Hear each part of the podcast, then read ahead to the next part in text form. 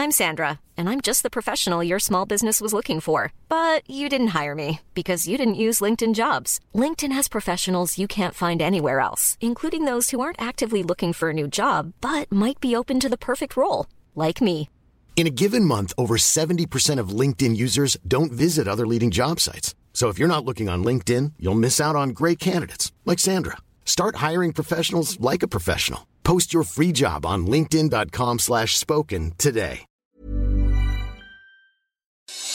Noticias del Heraldo de México.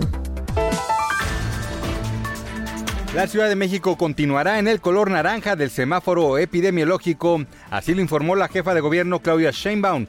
Pese a esto, entre el 23 y 29 de noviembre se reforzarán las medidas de mitigación en contra del virus.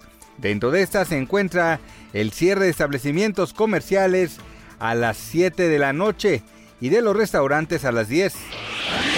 La pobreza laboral en México aumentó de 38.5 a 44.5% durante el tercer trimestre del 2020, en comparación con el mismo periodo del año pasado.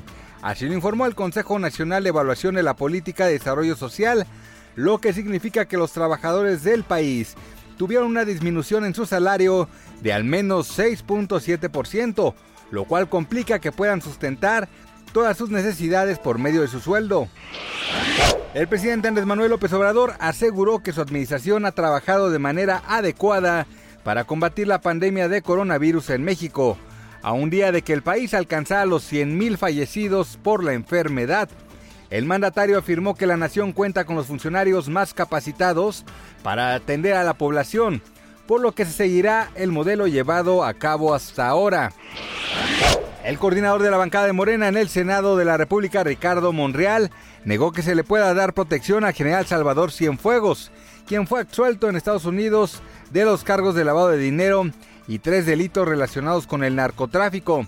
El funcionario dijo que la Fiscalía General de la República es autónoma, por lo que aunque hubiera presiones en su contra, no tendría razón para actuar a favor del ex titular de la Sedena.